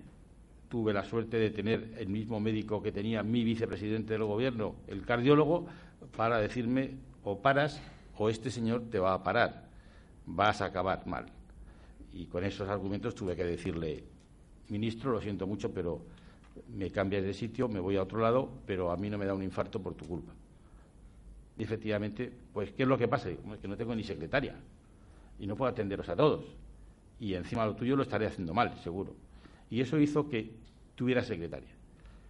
Bien, también me pasó con Javi Gómez Navarro, pero sí puedo deciros es que he tenido la gran suerte de que cuatro de las secretarias que trabajaron conmigo, todas han sido y aún están siendo responsables de protocolo con los ministerios con independencia de los cambios políticos que se han producido. Lo cual eso te hace encontrarte mucho más tranquilo de que sabes que has intentado, por lo menos, trasladar lo que, por la experiencia y por el trabajo diario, vas consiguiendo. Que coincidía con lo que nos decía una de nuestras compañeras en la mesa, que todo eso enriquece y que además es muy importante trasladarlo a los demás. Y esa es una de las razones por las que yo asumí la presidencia de la asociación, y es poder llegar a hacer aquello que yo he aprendido, que he visto que es necesario, cuáles son los problemas que actualmente tenemos y, por lo tanto, por eso me dedico a esta tarea, de la que no me arrepiento para nada. Mm, hombre, sí tengo la suerte de poder preguntarle a nuestro responsable en AEDIP, eh, mm, ¿le vais a modificar un poco el, el uniforme a las camareras del AVE, que las camisas no les llegan y que cada vez que se agachan se quedan medio desnudas? Y también van a hacer más formación en hostelería para poder cuidar un poco más. Yo sé que lo hacéis, pero tendréis que eh, excederos un poco más porque efectivamente es muy importante que esa es una de las imágenes que dais también ahí. Bien, mm, yo era deciros fundamentalmente, fundamentalmente porque hay análisis para todos, eh, sí deciros que hemos tenido recientemente un campeonato del mundo, que creo que lo decían las dos colegas, tanto de, de la mutua como también de Mafre, en la asociación estamos pendientes de hacer un seguro de responsabilidad civil para nuestros socios. Iré a visitaros, porque creo que es muy importante, tanto en el tema de responsabilidad civil como en el tema de salud. Por lo tanto, iremos a veros rápidamente y además os haremos patrocinadores de la Asociación Española del Protocolo, porque vamos a beneficiar a, nuestros, a nuestro colectivo, que en ese aspecto es muy importante. Y ya sé que en el tema de balonmano, pues algunos como la Mutua y Santa Lucía y Mafre, pues habéis estado echando una mano muy importante y también a Edith, aunque me decía él que eso ha sido más Renfe, tener que trasladar a, un, cuatro equipos, cuatro selecciones desde Sevilla, una vez que han sido han terminado la, primera fase de eliminación y tienes que trasladarlos a otras sedes porque tienen que jugar competiciones y la catenaria se nos va abajo a las tres de la madrugada, pues evidentemente, ¿qué haces con todos esos jugadores que tienen, que van con todo su equipaje, con toda su ilusión, que tienen unos calendarios de competición muy ajustados y que no pueden llegar tarde el día siguiente porque ya la instalación, si no llegan ellos a tiempo, la coge otro, etcétera, etcétera, y eso va en contra de la imagen de España en el tema del Mundial de balonmano, que a su vez además fue elegido porque eligió las rutas del AVE, Sevilla, Madrid, Zaragoza, Barcelona aunque la final fuera en Barcelona, y es que Barcelona se, apresuró cuando España dijo que quería organizarlo a decir aquí está el Ayuntamiento de Barcelona dispuesto a poner, cosa que el Ayuntamiento de Madrid no dijo nada y además tardó mucho tiempo en darnos siquiera el placer para poder ocupar una instalación distinta. Pero quiero con esto deciros que todos los que están aquí, ya no digo el Consejo de Deportes, que efectivamente pues nos dijeron cada dos por tres, necesitamos cosas. Lo que han necesitado eh, los responsables de protocolo del Mundial han estado atendiendo como mejor hemos podido a todas las jerarquías que han querido estar en el Campeonato del Mundo. Y también, efectivamente, es un orgullo saber que por primera vez, por lo menos que yo tenga conocimiento, el príncipe Don Felipe ha estado incluida la audiencia final cuatro veces en un campeonato del mundo. Jamás había estado ningún miembro de la Casa Real en una competición más de la inauguración y como mucho a lo mejor la clausura, salvo los Juegos Olímpicos de Barcelona, que ahí estuvieron viviendo permanentemente, ¿no? Pero es de agradecer que eso se hiciese así, pero os aseguro que un campeonato como ese, aparentemente muy sencillo, eh, nos ha costado alguna, algún arañazo, eso en términos de los gatos, algún arañazo y algún enfado de alguna autoridad porque si el príncipe manifiesta su deseo de ir personalmente y a nivel privado a ver el campeonato, un partido concreto, para poderse sentar con los voluntarios y que no, que no, quería tener a su lado nada más que al presidente del comité organizador, que era el presidente de la Federación Española, y poco más, para poder salir en el descanso a comprarse unas palomitas irse con los voluntarios y con los niños que estaban por allí del balonmano infantil, etcétera, etcétera. Y sin embargo se te cuelan todas las autoridades y algunos porque no les dice que no pueden estar allí, se cogen el gran enfado y ya eres el malo de la película. Bueno, pues alguien tiene que asumir ese papel, pero efectivamente de cualquier actividad siempre nos encontraremos que sacamos alguna lección. Bien, yo creo que aquí hemos recibido lecciones, aunque hayan sido muy sucintas, de que nos han explicado lo que ellos hacen yo creo que es el mejor momento también para que abramos el debate, para que si a ver al final sacamos algunas conclusiones entre todos. O sea, que si os parece, se os deja, no sé, hay micrófono de, sala, me parece. Sí, pues ya sabes que te ha tocado.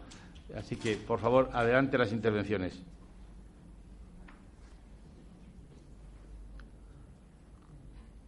Sí,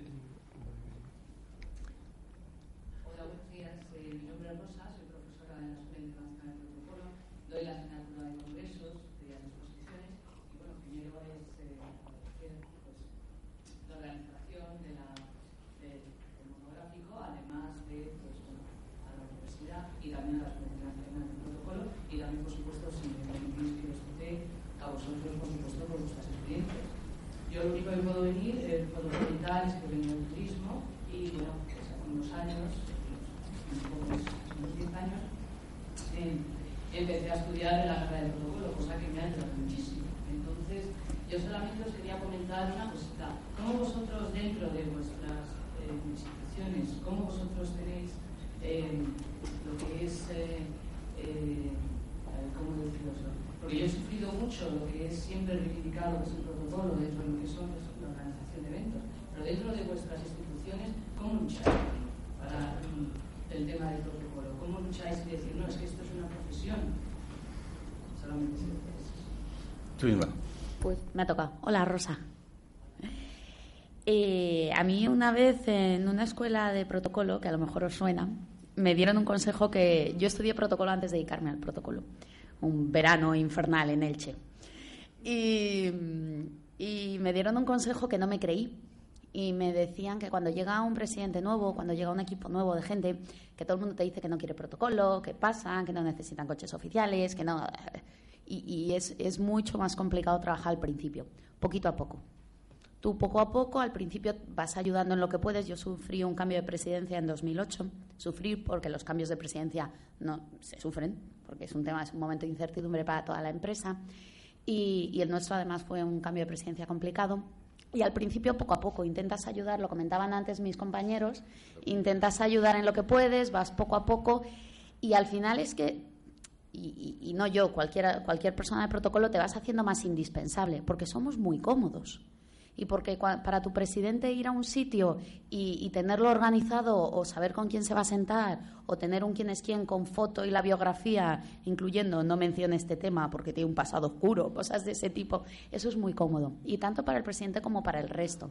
Entonces yo creo que si, si vas haciendo bien tu trabajo, vas lo que, lo que comentaban ellos, intentando ayudar a todo el mundo, no necesitas reivindicar nada porque tu trabajo se reivindica solo y, yo y lo veo claramente el proceso que ha sufrido mi, mi departamento desde hace en los últimos eh, seis años que llevo en mutua desde que empezamos hasta ahora hasta cómo lo gestionamos ahora es brutal o sea, ahora antes teníamos que ir a necesitáis algo y ahora son las propias áreas las que vienen. Y eso es un tema que tampoco puedes acelerar, tampoco puedes imponer, y no, no debes imponer. Y que poco a poco, si intentas ayudar a los demás, poco a poco los demás van tirando de ti cada vez más y te van reconociendo. Entonces, en mi caso yo creo que es un tema, ha sido un proceso natural y evolutivo. Eh, Alfonso. Sí, mira, yo eh, coincido con Malu 100%. Eh, yo creo que vamos, los estudios de protocolo son muy recientes, tremendamente recientes, con lo cual también hay que tener cierta pausa, en el sentido, o cierta tranquilidad, más que pausa. Yo creo que las escuelas, eh, como la que Gerardo eh, dirige, eh, su éxito será su trabajo bien hecho. Y al final, yo creo que todas las cosas, las personas que trabajan, como Juan, en lograr esas titulaciones reguladas, tal, tal, bueno, es un trabajo maravilloso, excelente y su resultado dará seguro, ¿no? Pero yo creo que el éxito fundamental es que ellos hagan las cosas bien y cuando alguien busque una persona vaya allí. Y al final que esas propias escuelas tengan su propia marca y digan, hombre, este se ha formado allí, ¿no? Yo creo que al final, si en las organizaciones trabaja un director económico financiero, nadie le pide, oye, ¿tú has hecho económicas? Nadie se lo dice. O, bueno, los médicos porque son más vanidosos de poner sus diplomas. Pero nadie preguntamos a un médico, ¿tú estás titulado? Sin embargo, hace las cosas muy bien y él, al final, yo creo que las, las personas que están estudiando o que han estudiado en distintas escuelas o instituciones que eh, imparten eh, protocolo, ellos mismos serán los embajadores de las cosas bien hechas. Y eso será ese trabajo que tan excelentemente están haciendo de lograr que la gente esté bien formada y luego el tener el título vendrá añadido.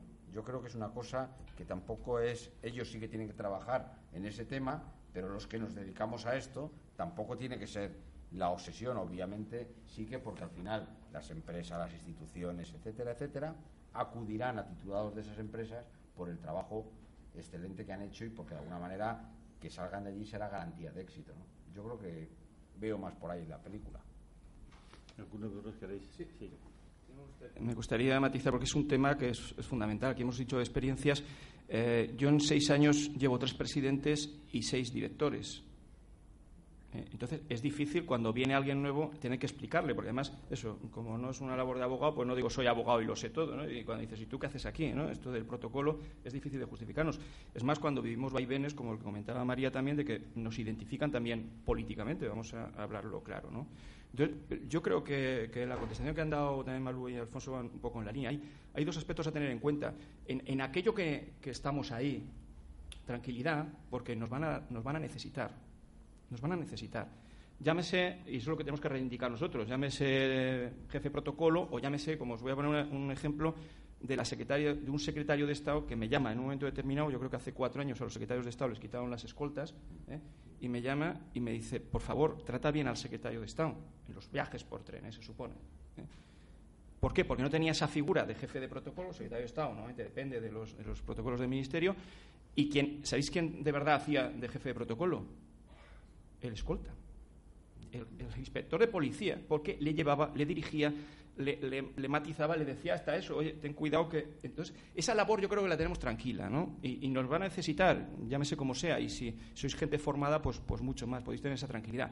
Lo que sí tenemos que reivindicarnos, yo creo que es en esa otra labor, ¿eh? de esa labor que hacemos fuera de, cuando estamos personalmente, de esa asistencia técnica, ¿eh? de reivindicarnos y de ir un poquito más lejos y decir, no solamente podemos ser jefes de protocolo, sino, ¿por qué no?, todo el ámbito de las relaciones públicas y por qué no podemos ser directores de comunicación o de relaciones externas o un director de gabinete. Ahí es donde tenemos que reivindicarnos y eso yo creo que nos va a costar mucho más. ¿No estáis de acuerdo?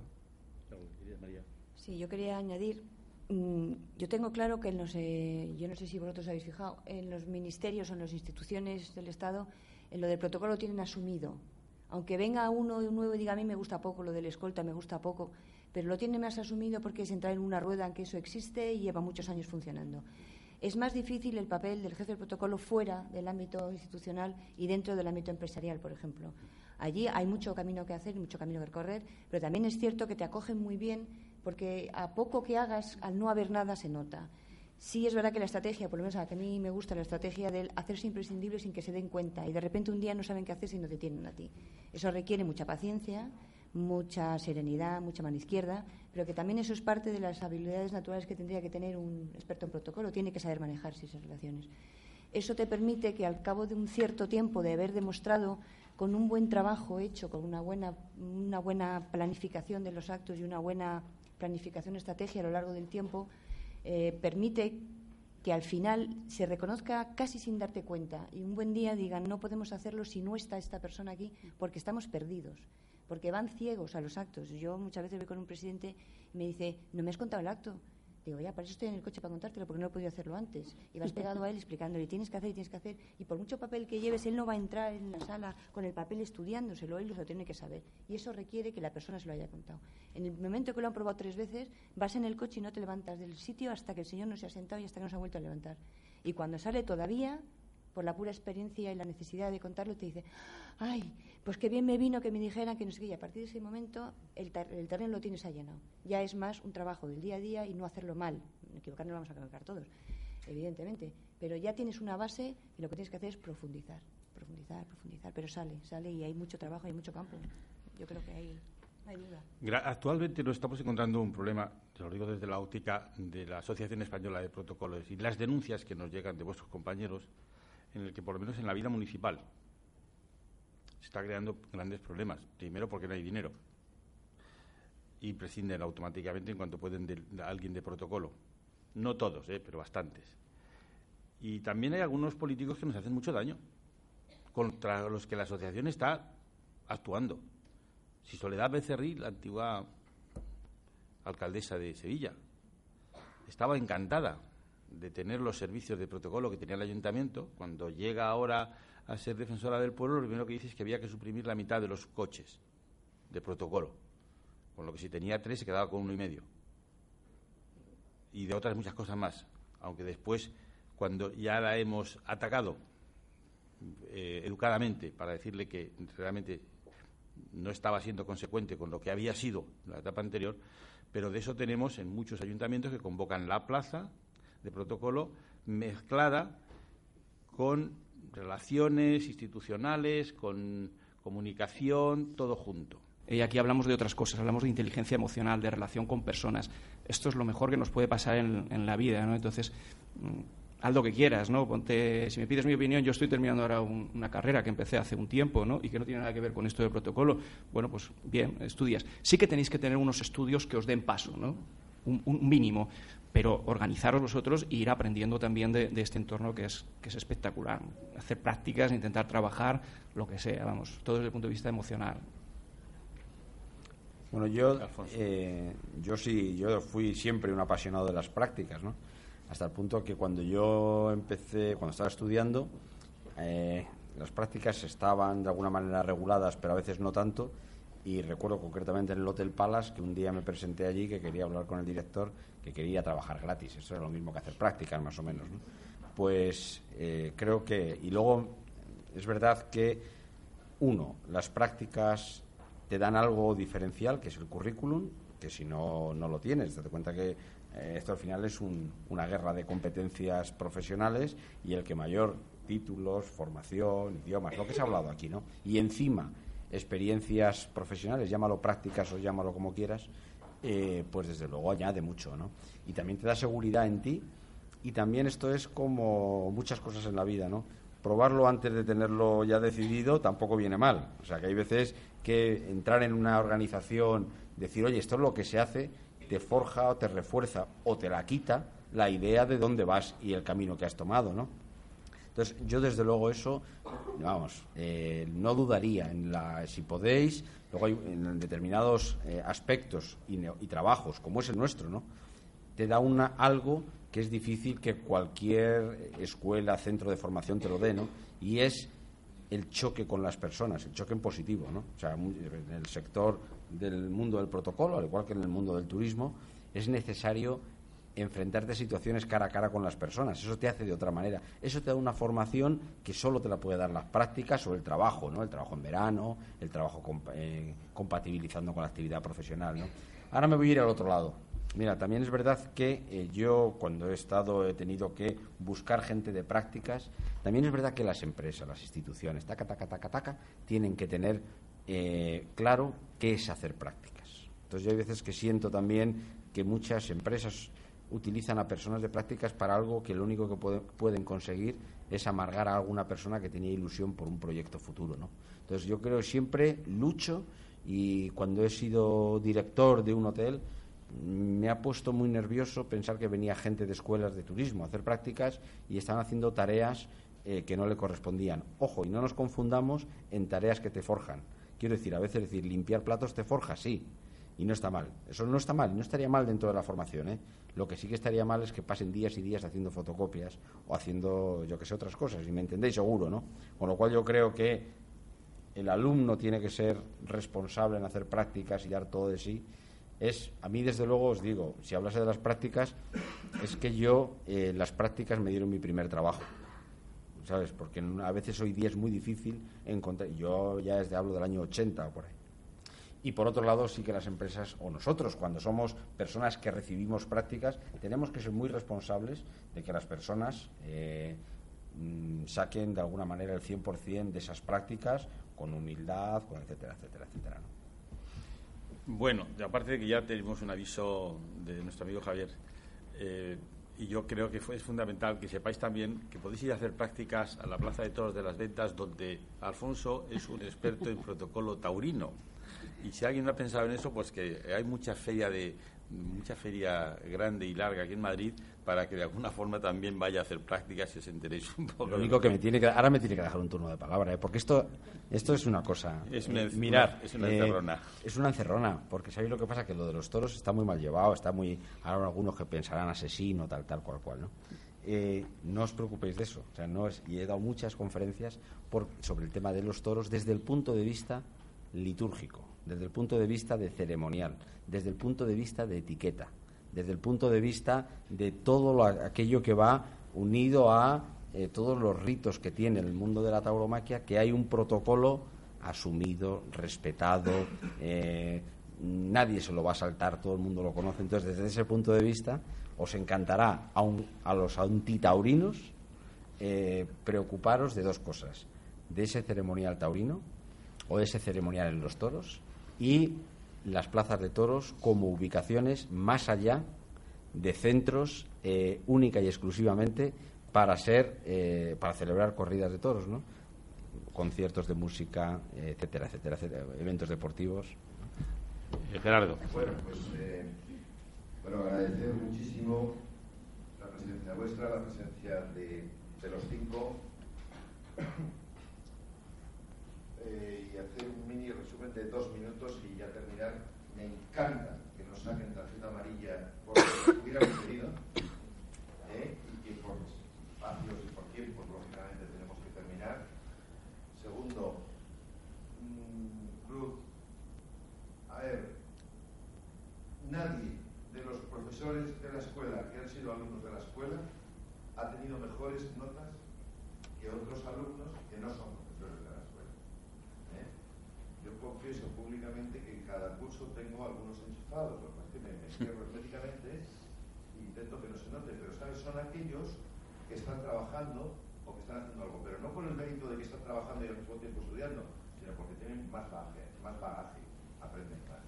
¿eh? Entonces, me, me voy con eso. Bueno, absolutamente genial toda la experiencia que nos han contado, yo me quedo con algo. Veo en todos un apasionamiento absoluto, encima veo que son buena gente, y ese es el único objetivo, Y ese es el único objetivo que tiene esta escuela, este convenio con la Universidad Europea de Madrid, con la Escuela Internacional del Protocolo, en el intento de formar ese grado. No puede ser que hagamos una fábrica de hacer parados. No. Tenemos que desarrollar entre todos que los graduados sean apasionados, buena gente y por tanto seguros, seguro podrán tener éxito y desarrollo profesional como es el ejemplo que estamos teniendo. Se dice ahora que los eventos son el 7,5%. Se dice ahora, yo no sé de dónde se han sacado estas cifras, no tienen rigor. Hoy he leído esta mañana, temprano he leído que el 40% de las pymes hacen eventos. No sé de dónde se sacan esas cosas. Lo que sí tengo claro es una cosa, son cifras mucho más elevadas, puesto que en toda la vida de cada persona, de cada institución, de cada empresa, de cada institución pública, de cada eh, núcleo social, existe y será, llámese como se llame, el, el, mundo del protocolo, la organización de eventos, la comunicación, etcétera, etcétera. Millón de gracias, chicos, millón de gracias a vosotros. Solo una cosilla. Em, gracias también en nombre de la universidad por haber asistido a la semana. El de la tarjeta amarilla soy yo, yo casi roja. Em, a la una ha comenzado una mesa, pues si estáis interesados, eh, de producción audiovisual con el productor del hormiguero. Está en el salón de grados del, edificio A, no en el auditorio A. Son dos salas, por favor, preguntar por el salón de grados. El motivo de la tarjeta roja es porque necesitamos auditorio, ya que mañana hay un honoris causa Pedro Duque eh, de la universidad y se va a celebrar aquí y necesitan todos los ensayos de protocolo. Muchas gracias a todos por venir.